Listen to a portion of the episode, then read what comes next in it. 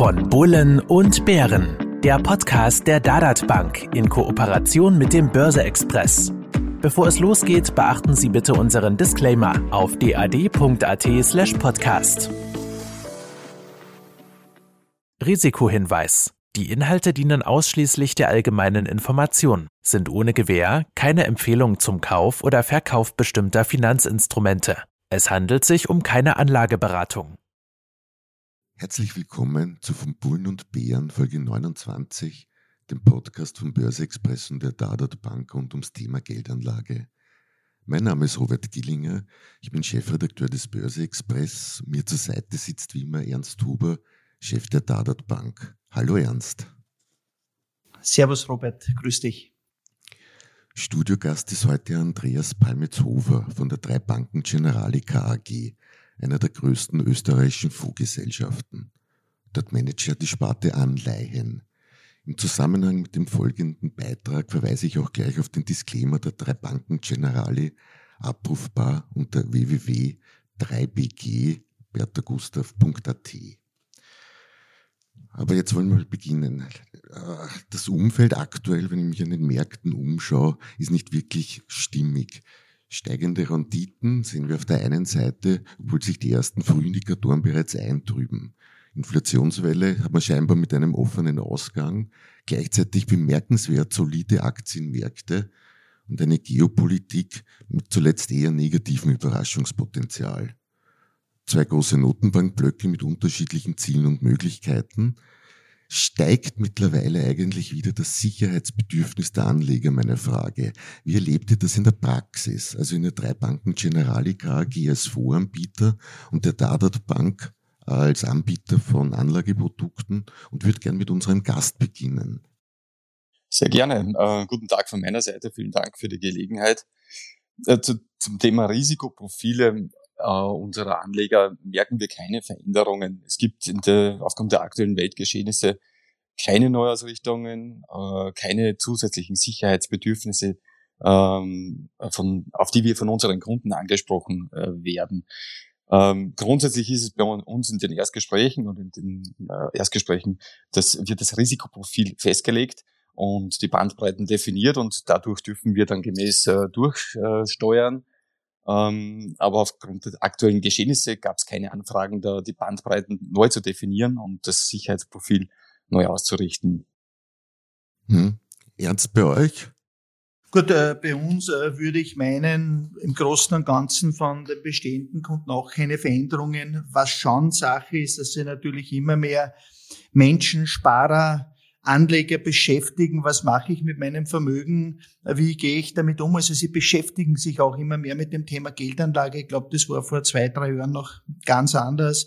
Äh, wir merken natürlich nach wie vor, dass sich die Kunden Sorgen und immer mehr Sorgen auch um ihr Erspartes machen. Wir wissen ja, wir sind der Weltmeister am Sparbuch, am Sparkonto hier in Österreich und ja, ich würde sagen, bereits seit Jahren sehen wir, dass vor allem beratungsfreie Kunden nur noch sehr reduziert, ich sage jetzt einmal in klassische Anleihen natürlich investieren, sondern da eher die Sachwerte stark im Vordergrund stehen. Also das ist ein Thema, das beschäftigt natürlich die Menschen gerade auch äh, in der derzeitigen Phase äh, mit einer Inflation, die sogar die publizierte mittlerweile sieben Prozent, auch hier in Österreich oder 6,8 glaube ich war die letzte publizierte Zahl, mhm. ausmacht. Das bedeutet schlicht und einfach einen Kaufkraftverlust oder Halbierung der Kaufkraft innerhalb von zehn Jahren. Das heißt, in zehn Jahren werden de facto aus 100.000 Euro 50.000 also halbiert sich die Kaufkraft, wenn man, wenn, wenn, wenn man so will. Und das beschäftigt natürlich äh, die Menschen, ja, und, und, und auch, auch diese, äh, äh, vor ein paar Monaten hat man noch gesagt, das ist ein Übergang, ein kurzer Effekt dieser hohen Inflation. Ich glaube,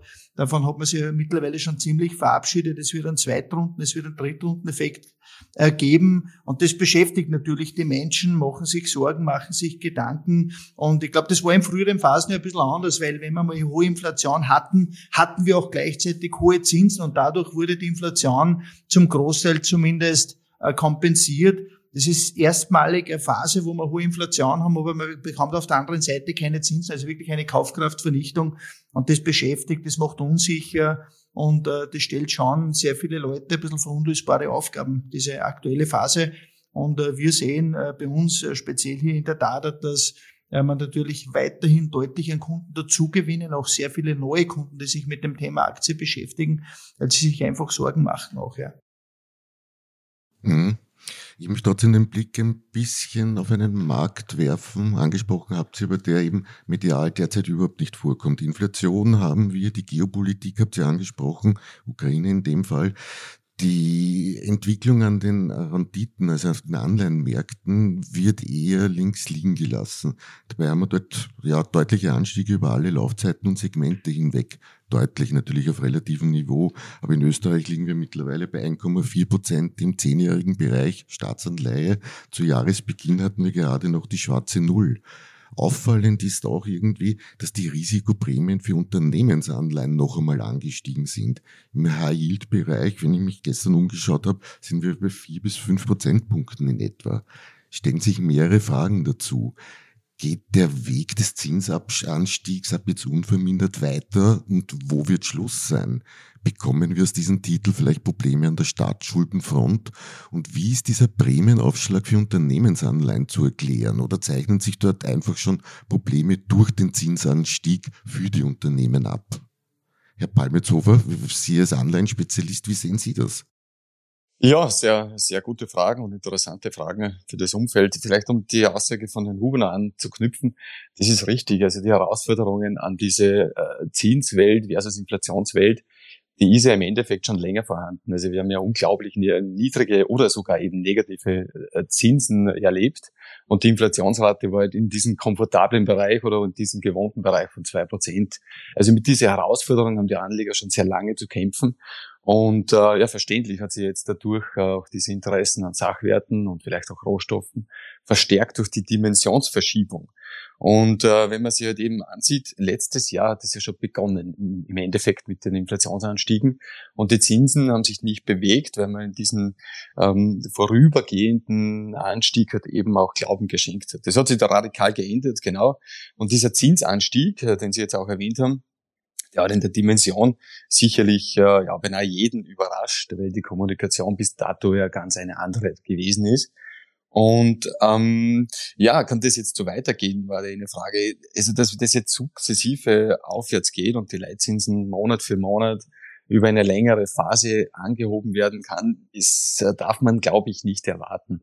Es ist mittlerweile auch schon sehr viel an Leitzinserhöhungen für Amerika äh, erwartet. Es ist auch für Europa da schon einiges in Bewegung gekommen, aber dass wir jetzt einen mehrjährigen Zyklus sehen, wo sich die Notenbanken einen, äh, den Leitzins anheben werden, das, äh, das sehen wir so nicht. Und man muss auch ein bisschen relativieren, von wo wir kommen. Also Stichwort negatives Zinsumfeld. Ähm, es war ja unfassbar, dass man so lange Zeit dieses Zinsumfeld so lange negativer äh, äh, Zeit äh, ausgehalten hat oder aushalten hat müssen. Ähm, denn wir, wir, wir haben jetzt einen dramatischen und heftigen Zinsanstieg gesehen, ja, aber das Niveau an sich ist ja nicht, hat sich nicht dramatisch verschoben. Es ist alles leistbar für die Unternehmen, für die Staaten. Und äh, insofern, ja, ist es schmerzhaft, aber sehr, sehr begrüßenswert. Und Probleme aus diesem Zinsanstieg sehen wir keine. Also die Staaten haben sie auch haben, haben dieses Zeitfenster dieser niedrigen Zinsen gut genutzt, konnten die Schuldendurationen verlängern.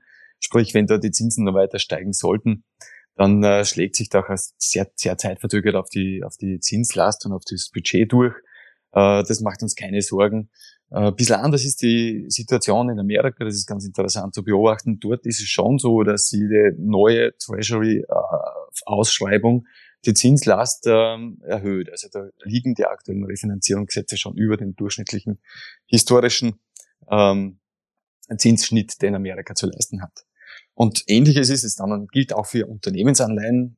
Wir beobachten da eine sehr gute Finanzierungsstruktur, auch die haben die Haus Hausaufgaben gemacht und äh, sich äh, sehr gut aufgestellt für die Zukunft und für steigende Zinsen. Und äh, dass die Refinanzierungssätze oder die Prämien für Unternehmensanleihen gestiegen sind. Das ist korrekt. Auch hier haben wir ein bisschen ein Niveauthema. Man muss es immer ein bisschen in historischen Kontext setzen. Alles in, im, im historischen Kontext, nicht, nichts Dramatisches sozusagen, alles einordnbar. Und ähm, ich glaube, dass es eher eine, eine, eine Mischung ist aus dem aktuellen Weltgeschehen. Also wir haben eben ein bisschen Wachstum, Wachstumsabschwächung, am Horizont. Wir sehen einfach einen Margendruck durch die Inflation auf die Unternehmen zukommen, wo noch keiner genau weiß, wie gut kann man das dann äh, weitergeben. Und natürlich haben wir auch die wegfallende Unterstützung der Notenbanken durch die aktiven Käufe. Und das ist ein Gemisch, das äh, muss schon die Spreads ein bisschen nach, oben bewegen und die Risikoprämien äh, ansteigen lassen. Aber wie gesagt, auch da machen wir uns keine Sorgen aus dem Zinsanstieg äh, der Basiszinsen in den letzten Monaten. Mhm. Also Robert, wenn ich ein bisschen ergänzen darf, auch noch gerade das Thema Unternahme, Entschuldigung, Unternehmensanleihen versus Staatsanleihen. Das ist dieser Spread, das ist eine ein bisschen eine Normalisierung, äh, würde ich meinen, nur nicht in, in diesem Ausmaß, wie es äh, vor zehn Jahren noch der Fall gewesen ist. Unternehmensanleihen haben immer höhere Zinsen natürlich bezahlen müssen. Es war auch historisch so. Genauso wie Staaten schlechterer Bonität höhere Zinsen bezahlen mussten, ob das heute Italien ist oder speziell auch der Süden Europas. Äh, dieser Spread wurde erfasst durch die ganzen Anleihekäufer der Europäischen Zentralbank oder generell ja, der Zentralbank, Zentralbanken de facto auf Null reduziert. Das entspricht da nicht, äh, äh, also das war eher ein bisschen ein künstliches Zinsniveau auch. Und ich würde sagen, da ist ein bisschen eine Normalisierung reingekommen, aber noch nicht in dem Ausmaß, wie es früher gewesen ist, ja. Ganz genau. Hm. Herr Bäumerzofer, weil Sie relativ fix ausgeschlossen haben, dass wir einen dauerhaften Zinsanstieg haben, was ist denn Ihr Hauptargument dagegen?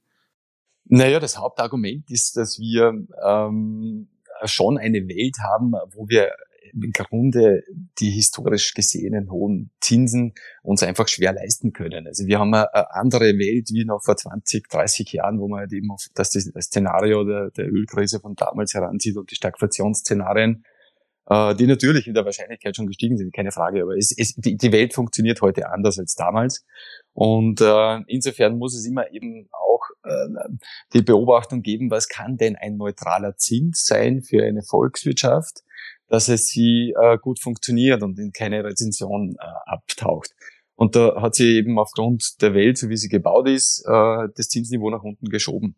Und ähm, das ist das Hauptargument. Denn wenn Sie dann diese äh, äh, Zins, Zinserhöhungen, jetzt nicht unbedingt die Leitzinsen, auch die Kapitalmarktzinsen, dann entsprechende Bremse aufs Wachstum ähm, äh, ist, dann kann man nicht am kurzen Ende nicht endlos diese Leitzinsen bewegen. Also man kann steuern. Man kann auch äh, äh, natürlich gewisse Inflationsängste äh, damit einfahren, muss sie machen, die Notenbanken. Es ist ein Riesenglaubwürdigkeitsthema. Aber auch dann den großen Blick darauf, wie weit kann man denn eigentlich dann eine Volkswirtschaft einen Zins aushalten, da sehen wir halt eben dann schon auch die Grenzen. Mhm. Okay, also allzu viel dürfte auf jeden Fall nicht mehr kommen. Ernst sorgt dich der Zinsanstieg als privater Anleger eigentlich? Ich nehme mal an, wenig, aber oder reagierst du durch irgendwelche Umschichtungen darauf? Ich würde mal sagen, äh, betrifft mich ja, fast gar nicht, würde ich meinen. Ich habe auf der einen Seite keinen variablen Kredit offen, wo vielleicht ein Zinsanstieg passieren kann und auch selber äh, de facto überhaupt nichts jetzt in Anleihen veranlagt, wo es durch die Zinsanstieg jetzt zu Kursverlusten kommen kann.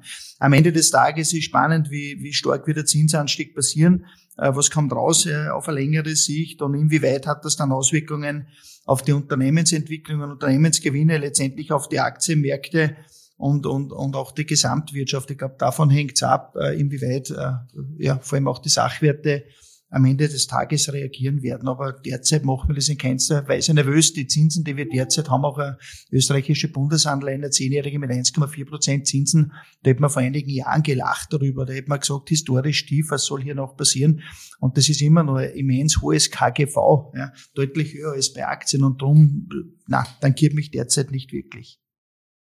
Mhm. Herr Bäumetshofer, die drei Banken Generali KAG emittiert gerade einen Anleihenfonds, nennt sich drei Banken Zinschance 2028 und ist sicher auch bei der Dadat Bank zu kaufen. Jetzt sind Anleihen nicht unbedingt die Lieblinge der Anlagestrategen. So ein bisschen hört man das immer wieder durch. Dort heißt es eher Tina. Es gibt keine Alternative zur Aktie. Warum also sollte ich mir als Anleger derzeit überhaupt ein Investment in den Fonds überlegen? Ja, äh, genau. Es ist eigentlich auch ein Zeichen dahingehend, dass wir ein bisschen hinweisen wollen, es hat sich ordentlich was bewegt in der Zinswelt. Und äh, dass es äh, schon auch so ist, dass äh, Anleihen wieder attraktiver geworden sind. Also dieses There is no alternative ist vielleicht, dieses No ist nicht mehr ganz so richtig. Auch wenn die, die Zinsniveaus niedrig sind, das ist uns schon bewusst, aber sie sind immer negativ. Und man muss jetzt eben diese verkehrte Zinswelt, äh, da darf man neu bewerten. Und auch, wie wir gerade gehört haben, sind die KGVs, die impliziten äh, der Bonds äh, weiterhin hoch. Nur ist es schon so, dass man mit ausgewogenen Portfolien wieder einen konservativen Baustein hat äh, für eine Gesamtportfolio-Betrachtung, die einfach attraktiver geworden ist. Und ja, ganz Anleihen aus einem Portfolio-Kontext auszuschließen, ist ohnehin nicht äh, äh, wirklich sinnvoll, weil man sie schon braucht. Und ja, wir wollen damit auch darauf hinweisen, dass sich da schön was bewegt hat und sich dem Thema vielleicht auch wieder ein bisschen öffnen kann. Mhm warum eigentlich 2028? Was heißt, was heißt das für mich als Anleger? Hat das irgendwelche Vor- und Nachteile? Ja, es hat den, den eigentlich großen Vorteil, dass wir eine definierte Restlaufzeit dieses Fonds äh, äh, festgelegt haben, um somit das für den Anleger ein bisschen kalkulierbarer zu machen. Wir, wir, wir, wir investieren in Restlaufzeiten in diesen Fonds, die in etwa sechs Jahre um, um, um, umgreifen und erzielen dann eben entsprechende Rendite, die dann einfach kalkulierbar wird. Wir greifen dann eben in den Fonds ein, das, äh, die Zins- und Durationsrisiken äh, sinken über den Zeitablauf und zahlen dann letztendlich den, gegen Ende März den Fonds zurück und äh, somit ist die Kalkulierbarkeit äh, besser gegeben als bei offenen Produkten. Darf ich dazu eine Frage stellen? Das heißt, äh, das heißt, die, die, die Rendite für diesen Zeitraum wird dann irgendwo zwischen 0,6 und 0,8 äh, Prozent betragen für den Anleger. Ist das realistisch?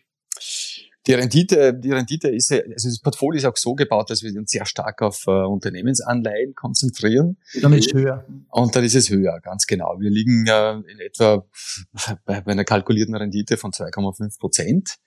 Äh, wenn wir den Fonds starten, wissen wir natürlich wie immer, es ist schwierig, dann äh, das genau zu festzulegen, wenn man nicht weiß, wie funktioniert der Markt an diesem Tag, wie gut ist die Liquidität. Aber so in etwa in den Bereichen liegen wir mit unseren Rechnungen. Und ja, es ist ein breites Portfolio an, an, an, an über 80, 90 Unternehmensanleihen, wo man auch sagen muss, diese Marktbreite ist ja nicht jeden Tag gegeben. Also so viele Emissionen gibt es ja nicht immer.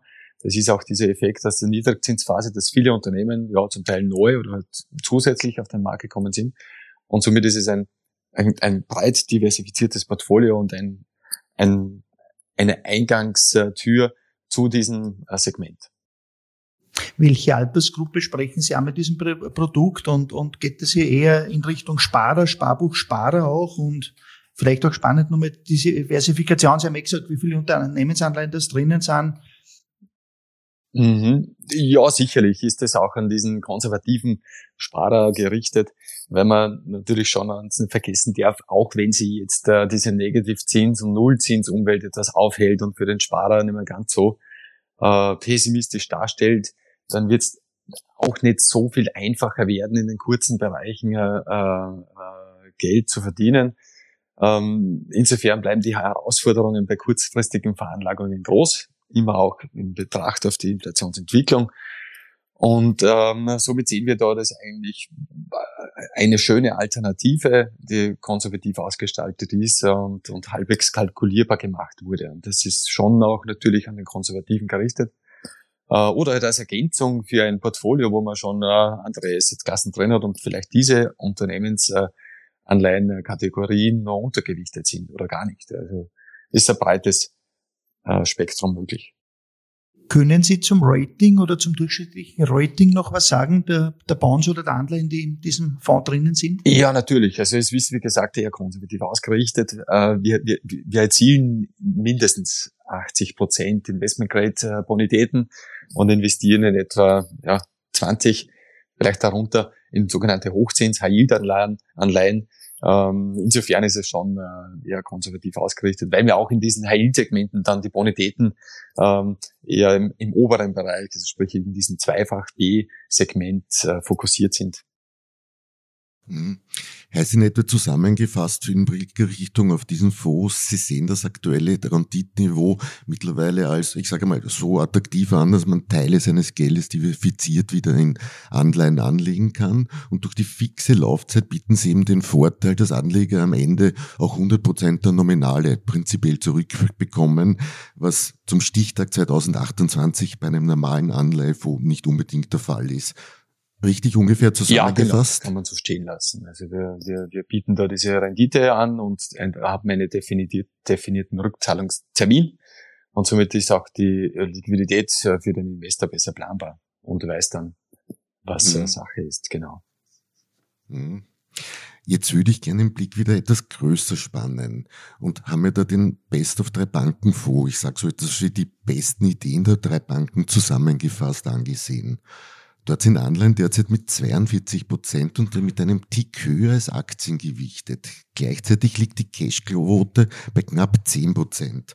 Was für ein Weltbild steckt hinter dieser Aufteilung?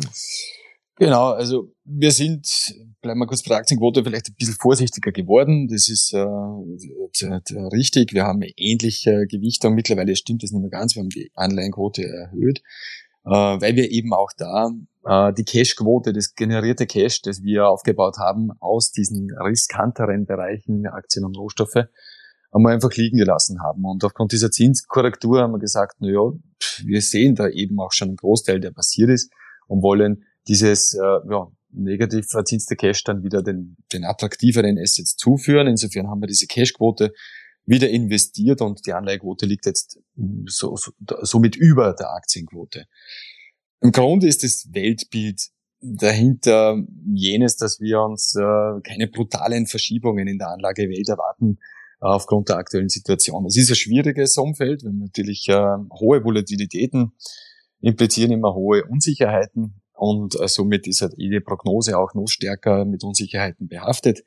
Und äh, es ist aber auch ein Zeichen, dass wir nicht ängstlich sind, und mit 40 Prozent uns derzeit wohlfühlen, wenn man auch beobachten muss und auch zur Kenntnis nehmen muss, wie stabil, Sie haben sie eingang, äh, eingangs schon erwähnt, die Aktienmärkte letztendlich sind. Aber eben haben wir das Cash nicht zurückgeführt zu den Aktien, sondern zu den Anleihen, weil wir der Meinung sind, da ist viel passiert und da wollten wir den ersten Schritt zurück machen. Mhm. Ernst, ihr habt vier verschiedene Vermögensverwaltungsangebote ab 10.000 Euro bei euch. Die Best of drei Bankenaufteilung entspricht so in etwa, sage ich mal, eurer Variante ausgewogen. Welche der Varianten bei euch wird am meisten nachgefragt derzeit? Also die äh, am wenigsten nachgefragt, vielleicht beginne ich mit der, ist diese Variante mit bis zu 20 Prozent in Aktien, also die ganz konservative, die wird äh, ganz selten ausgewählt vom, vom, vom Selbstentscheiderkunden, vom beratungsfreien Kunden und am stärksten nachgefragt äh, sind die, ist die Variante mit bis zu 80 Prozent in Aktien, äh, mit Abstand die Nummer eins und äh, dann halt noch die Variante bis zu 50 in Aktien und bis zu 100 in Aktien. Also an erster Stelle gereihte Variante bis zu 80 Prozent in Aktien. Mhm. Zum Schluss hätte ich heute gern etwas von dir, worauf ich dich festnageln kann. Und sagen wir, Anfang des nächsten Jahres sprechen wir dann drüber, wie es ausgegangen ist. Wo siehst du den Euro-Leitzins Ende des Jahres? Ja, ich glaube, das Thema Leitzins, gibt es Erhöhung, gibt es keine, wurde bereits angesprochen, auch vom Herrn Balmetzhofer. Die Amerikaner sind da sehr viel aktiver. Wie man sieht, äh, in Europa ist man nach wie vor sehr vorsichtig und auch unschlüssig, wenn ich das so so sagen darf. Wir wissen, auf der einen Seite weiß man, dass man unglaublich hohe Inflation hat, mittlerweile bei, bei, bei rund sieben Prozent. Das würde definitiv Zinsschritte erfordern.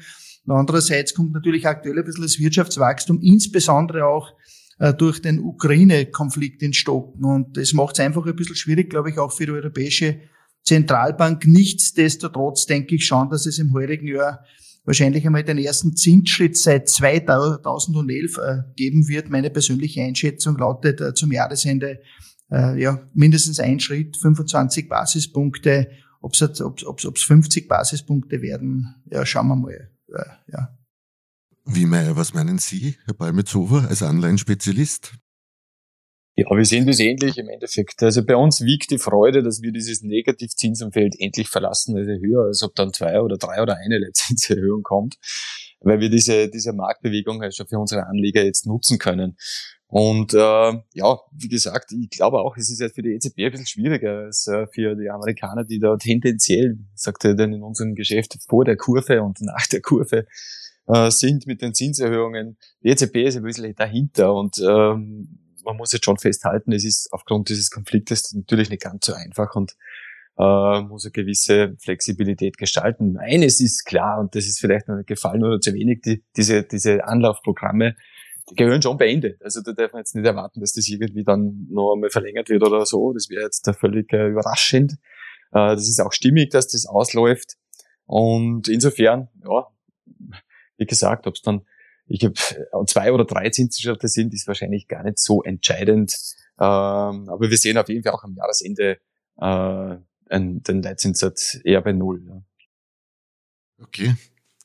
Na, mit diesem Blick in die Zukunft möchte ich für heute enden und mich bei euch an den Empfangsgeräten fürs Zuhören bedanken. Uns von Bullen und Bären gibt's wieder in zwei Wochen auf diesem Kanal. Anlegern, die das endlich nicht mehr negative Renditniveau bei Anleihen für ein Investment nutzen möchten, bitte die drei Banken Generalica AG, wie wir heute gehört haben, einen neuen Laufzeitenfonds, den drei Banken Zinschance 2028, der auch bei der Dadat Bank erhältlich ist. Sonst gilt weiter, bei Inflationsraten von mehr als fünf Prozent verliert Geld am Sparbuch deutlich an Kaufkraft. Hier gilt, gilt es etwas zu tun. Lieber Ernst, verabschiede mich auch von dir von heute. Auf Wiedersehen, danke sehr, Robert. Vielen Dank auch an den Herrn Palmetzhofer für, die interessanten, für den interessanten Beitrag. Danke, gerne.